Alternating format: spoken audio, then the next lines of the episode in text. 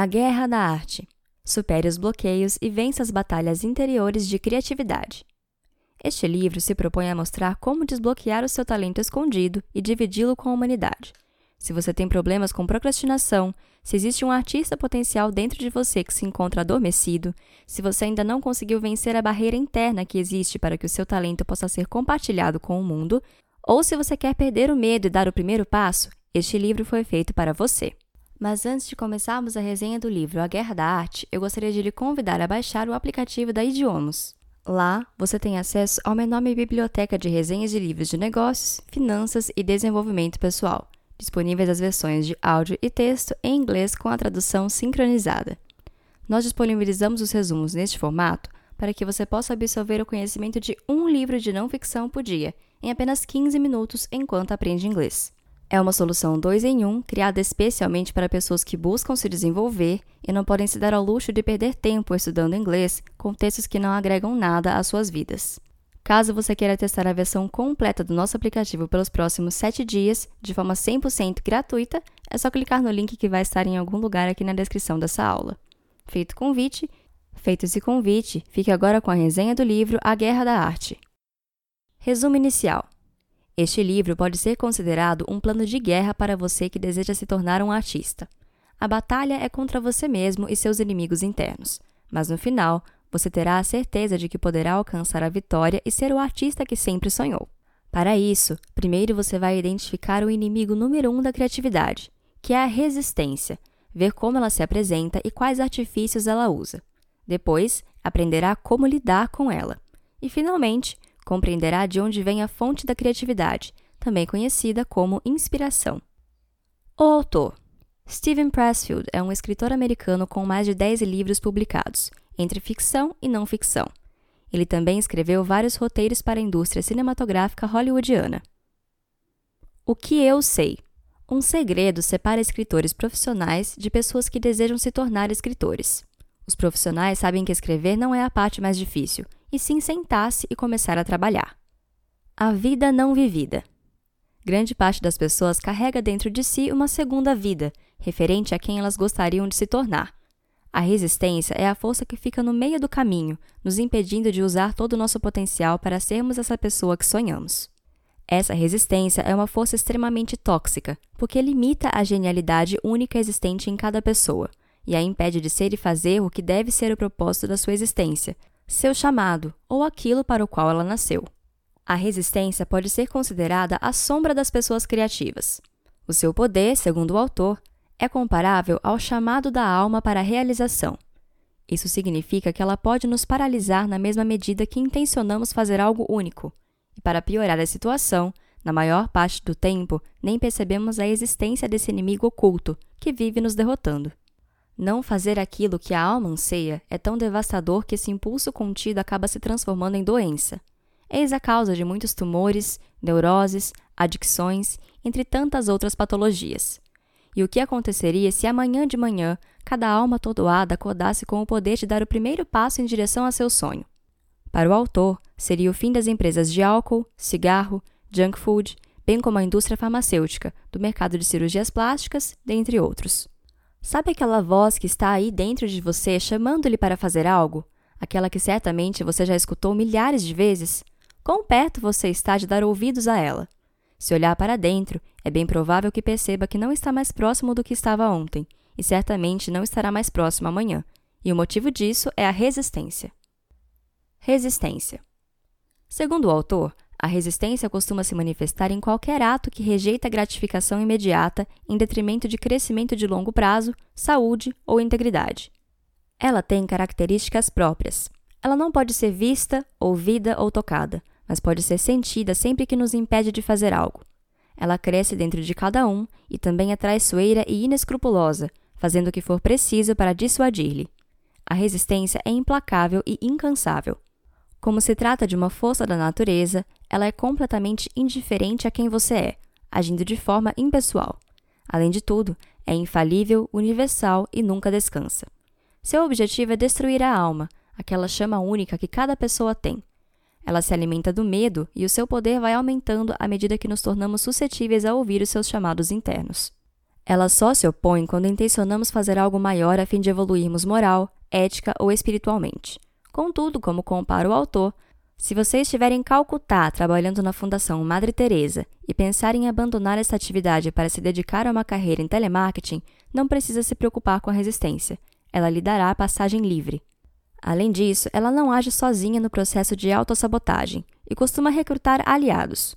Quando alguém que sonha ser escritor começa a escrever, frequentemente escuta das pessoas mais próximas comentários do tipo: Como você mudou? Isso é a resistência dessas pessoas, mesmo que de forma inconsciente, tentando sabotá-lo para que você não vire uma inspiração para elas. Resistência e procrastinação. A procrastinação pode ser considerada o sintoma mais comum da resistência. O mais complicado é quando ela se torna um hábito e nos faz adiar nossa vida, dia após dia. Por isso, é importante ter ciência de que, nesse exato segundo, podemos mudar nossas vidas se apenas nos sentarmos e fizermos o trabalho que queremos fazer. Isso pode começar agora. Manifestações da resistência.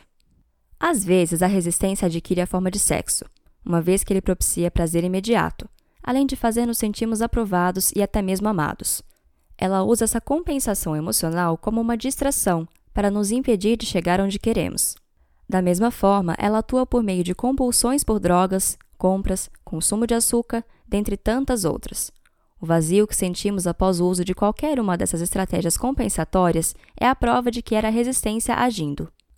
Outra manifestação da resistência é colocar-nos em situações problemáticas. Assim como as compulsões, os problemas e a necessidade de transformar a vida em drama drenam a nossa atenção, impedindo-nos de realizar o que precisa ser feito.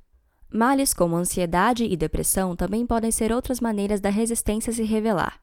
Isso acontece porque as pessoas tendem a tomar medicamentos para essas doenças e os remédios acabam silenciando o chamado da alma. Viramos robôs, representando os modelos perfeitos dos personagens dos comerciais de margarina, ao invés de valorizar o autoconhecimento e a própria individualidade. A vitimização, que segundo o autor pode ser considerada a antítese de fazer o próprio trabalho, é também outro sintoma da resistência. Resistência e os relacionamentos. A resistência também interfere nos relacionamentos. Uma pessoa que tem a resistência manifesta tende a escolher parceiros amorosos que conseguem domá-la. Acaba sendo um auto-engano apoiar a pessoa que está ao seu lado para que ela viva a vida que deseja, enquanto você não consegue sair do lugar em relação à sua própria vida. Resistência e infelicidade. A resistência faz com que a gente se sinta infeliz, cansado, aborrecido, falta energia e sobra desânimo. Há também um sentimento de culpa e de falta de amor próprio.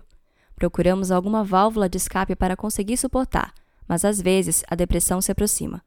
Essa descrição é o que muitas pessoas consideram o que deve ser a vida, pois é assim que se sentem desde sempre. Além disso, a cultura do consumo em que vivemos se aproveita da situação para tentar nos vender um produto, uma droga, uma distração que alivie esse difícil peso que nos consome. É, portanto, dever de cada um se libertar da tirania da indústria de consumo, promovendo a sua revolução pessoal. Isso pode ser feito a partir do momento que reconhecemos que essa infelicidade não irá passar porque compramos algo, mas quando nos sentarmos e fizermos o nosso trabalho. Críticas aos outros também são demonstrações da resistência e de incômodo com quem consegue viver sua vida com autenticidade. Pessoas felizes não têm tempo para se incomodar com a vida dos outros, já que estão focadas e realizadas em suas próprias existências. Resistência e medo. Dúvidas do tipo: será que eu sou um escritor? São excelentes indicadores de uma aspiração pessoal ou de um sonho em fazer algo. Para o autor, se você se faz perguntas como esta, provavelmente você é um escritor. Os falsificadores costumam ser cheios de confiança, enquanto que os verdadeiros artistas morrem de medo. Então, se você se sente paralisado pelo medo, esse é um bom sinal. O autor sugere uma regra de ouro. Quanto mais medo tivermos de um chamado ou de um trabalho, mais certeza devemos ter sobre a sua realização. O grau do medo equivale à força da resistência. Esse medo costuma crescer especificamente em temas que são importantes para a nossa evolução. Se fosse um tema sem importância, não teríamos resistência a ele, e então o medo desapareceria. A mesma coisa acontece com o que amamos. Quanto mais amor envolvido, mais resistência existe. Isso também significa que, quando você conseguir superar essa resistência, mais gratificante será. Essa recompensa virá na forma de realização pelo trabalho feito e não como desejos fantasiosos por fama. Esses desejos são próprios de amadores, já que os profissionais sabem que sucesso é apenas uma das consequências possíveis de um trabalho bem feito. Resistência e isolamento. O receio de nos sentirmos só também é algo que nos paralisa antes de embarcarmos em um projeto. Contudo, para o autor, nós nunca estaremos sós, pois o ato de coragem evoca infalivelmente a parte profunda de nós mesmos que nos apoia e sustenta. É aquele sentimento compartilhado tanto por crianças quanto por artistas quando estão brincando ou criando. Eles nunca se sentem sozinhos ou veem as horas passarem. Essa solidão não existe porque o artista não está só. O escritor, por exemplo, está acompanhado do livro, dos personagens, dele mesmo. Os personagens estão mais vívidos e muitas vezes são mais interessantes em sua mente do que as pessoas reais. Esse fascínio que a arte provoca em seus criadores, à medida que vai tomando forma e criando vida, é a sua melhor companhia. Resistência e cura. Existe outra forma de resistência baseada na necessidade de cura. Cura para o quê? Para o autor, nossa parte criativa não precisa de cura alguma. Ela já é naturalmente forte e não consegue se abalar por nada que nossa família ou sociedade faça. Ela ocupa um espaço profundo dentro de cada pessoa, onde não pode ser escravizada nem corrompida. O que precisa de cura, de fato, é a nossa vida pessoal, que não possui nenhuma relação com o nosso trabalho. E o que pode ser mais curativo que a autossoberania? A resistência gosta dessa ideia de cura porque ela sabe que quanto mais energia gastarmos alimentando as injustiças da nossa vida e nossa necessidade de ajuda, menos energia teremos para iniciar o nosso trabalho. Resistência e workshops. Os workshops também trabalham para a resistência. Afinal, não há meio melhor de evitar fazer um trabalho do que indo a um workshop. Mas, segundo o autor, pior que os workshops é a busca pelo apoio dos amigos e familiares. Isso acontece porque esse suporte acaba nos enfraquecendo para lidar com as nossas próprias questões. Sem esse pseudo-apoio, cabe a cada um de nós pegarmos as rédeas da própria vida, nos sentarmos e fazermos o nosso trabalho. Resistência e racionalização. Para não nos sentirmos envergonhados por deixar o medo nos impedir de fazer o nosso trabalho, a resistência conta com uma aliada, a racionalização. Através de argumentos lógicos e plausíveis, encontramos justificativas para não trabalharmos e infelizmente tais argumentos são reais. O que a racionalização não nos avisa é que tais argumentos têm o objetivo de nos dissuadir da ação e que eles podem ser superados. A boa notícia é que a resistência pode ser enfrentada. A Quinta Sinfonia, Romeu e Julieta, a Capela Sistina e tantas outras obras-primas da criação humana são provas de que a resistência foi derrotada e que tais artistas conseguiram realizar obras que pareciam impossíveis antes de serem realizadas. Combatendo a resistência. O início de um dia de trabalho para um escritor, por exemplo, não é fácil. Apesar de encontrar todos os motivos do mundo para não começar a escrever, é importante se manter consciente de que isso é obra da resistência. É necessário também respeitá-la, assim como um alcoólico respeita um copo de uísque, pois sabe que se trata de algo que pode detê-lo. Por fim, é preciso fazer valer o princípio da prioridade, que separa as coisas urgentes das coisas importantes e considera que as importantes devem ser realizadas primeiro. Escrever é uma atividade importante, é aquilo que o escritor escolheu fazer. Apesar de todas as artimanhas propostas pela resistência, sentar-se para começar a escrever deve ser algo inegociável. Somos todos profissionais. Alguns princípios da vida profissional podem ser levados para o ofício artístico. Segundo o autor, são esses princípios que separam um artista profissional de um artista amador. Comparecer diariamente. Comparecer não importa o que aconteça. Permanecer trabalhando o dia inteiro. Ter um compromisso de longo prazo. Aceitar ser remunerado pelo trabalho. Saber que você não é seu trabalho. Dominar a técnica. Ter senso de humor sobre o trabalho, inclusive sobre as falhas. Estar exposto a receber elogios ou críticas no mundo real por amor ao jogo. Apesar do artista profissional ser remunerado pelo trabalho, ele precisa amar o que faz. Entretanto, ele também já aprendeu que esse amor precisa ter limites. Se for em exagero, ele poderá bloqueá-lo. A principal recompensa de trabalhar por dinheiro, muito mais que o valor envolvido, é tornar a relação com o trabalho em si mais profissional. Pensar em si mesmo como uma empresa ajuda a criar esse distanciamento necessário entre a obra e o artista. O que um profissional é? Uma das armadilhas usadas pela resistência para frear um artista amador é o seu próprio entusiasmo. Essa armadilha o faz assumir um projeto com um prazo irrealista para sua conclusão, pois sabe que ninguém suportará trabalhar sob grande pressão por muito tempo. Entretanto, o profissional entende que um bom trabalho leva tempo para ser realizado e conserva sua energia para conseguir chegar até o final de sua jornada, sem se deixar seduzir por uma gratificação imediata. Ele compreende a importância da paciência, do trabalho contínuo e gradual, como a formiga na fábula com a cigarra. Um profissional também precisa de ordem para conseguir trabalhar. Segundo o autor, ele elimina o caos do mundo para conseguir bani-lo da sua mente. Outra característica de um artista profissional é eliminar a dimensão mística de seu trabalho, não o considerando arte, mas apenas um esboço. Ele age dessa forma porque sabe que se pensar muito nisso poderá acabar ficando paralisado. Então é melhor se concentrar na técnica do que no caráter sagrado do que está produzindo. Um amador acredita que é preciso eliminar o medo para começar a trabalhar. Já o profissional sabe que o medo jamais será eliminado. Ele aprendeu que uma vez começado o trabalho, o medo retrocede e então ele pode seguir. Da mesma forma, o profissional sabe que não existe situação ideal. Ele precisa sentar e trabalhar independente das adversidades externas, pois não há momento perfeito. Para isso, ele se prepara para lidar com sua própria autossabotagem. Seu objetivo final é conseguir lidar consigo mesmo, dia após dia. O sucesso será apenas consequência disso. Esse preparo não é apenas emocional, mas também técnico, os profissionais se esforçam para evoluir tecnicamente, não porque eles acham que a técnica pode superar a inspiração, mas porque eles querem estar muito bem preparados para quando a inspiração chegar. As críticas e falhas não são absorvidas por um profissional de forma pessoal, apesar da resistência a desejar isso. Compreendendo suas limitações, ele usa a crítica para o seu crescimento, mas não deixa que ela o paralise ou o impeça de continuar trabalhando. Por isso, ele persiste nas adversidades e não permite que a ação dos outros interfira em sua soberania. Para o autor, não existe mistério em tornar-se profissional. Você apenas precisa ter o desejo de ser um. A mais importante coisa sobre a arte é trabalhar. Nada mais importa exceto sentar todos os dias e tentar. Além da resistência. Da mesma forma que a resistência existe para nos dissuadir de sermos quem desejamos, para balancear, existem outras formas que agem como anjos, nos impulsionando a seguir em frente. Quando repetimos o comportamento de sentar diariamente para trabalhar, algo incrível acontece. Ideias aparecem e os insights tomam forma. É como se forças invisíveis viessem nos ajudar, valorizando a nossa concentração e esforço. São musas ou anjos nos ajudando e nos inspirando. O ego e o self. Para o autor, os anjos que inspiram as obras criativas estão no self, enquanto a resistência está no ego. A briga é porque enquanto o self quer criar e evoluir, o ego quer deixar as coisas como estão. O ego é a parte da psique que acredita na existência material. Já o self se conecta com o divino. É dele que provém as ideias, os sonhos e aquilo que acessamos quando meditamos.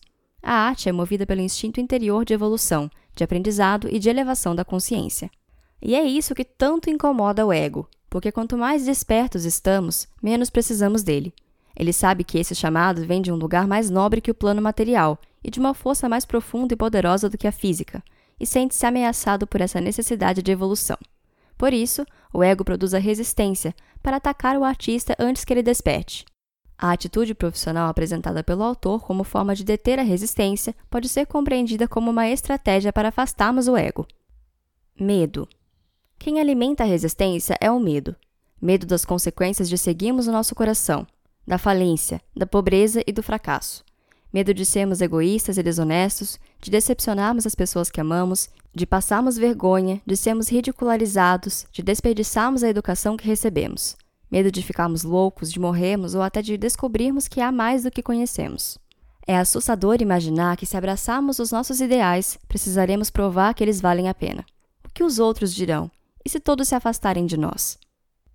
O self autêntico. O autor acredita que é errado o conceito de que podemos ser o que quisermos.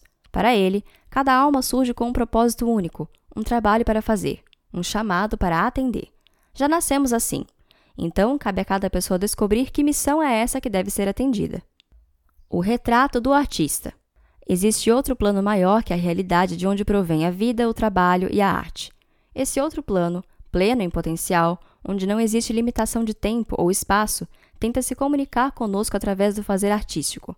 Apesar da resistência promovida pelo ego para que isso não aconteça, o artista deve ser um guerreiro, lutando para que a sua criação possa emergir. Resumo final: Se você nasceu para ser um escritor, um pintor, um músico, enfim, um artista, cabe a você decidir se assumirá esse papel, certo? Na verdade, não é bem assim. Para o autor, o trabalho criativo é um presente que recebemos, que deve ser compartilhado com a humanidade. Não prive as outras pessoas desse talento único que só você possui para seguir o propósito para o qual foi criado. Essa foi uma resenha produzida pela equipe da Idiomas. Se você gostou, compartilhe com seus amigos. Para ter acesso a uma vasta biblioteca de resumos como este, disponibilizados em inglês com a tradução no formato de áudio e texto, acesse idiomas.com ou procure por idiomas em sua loja de aplicativos.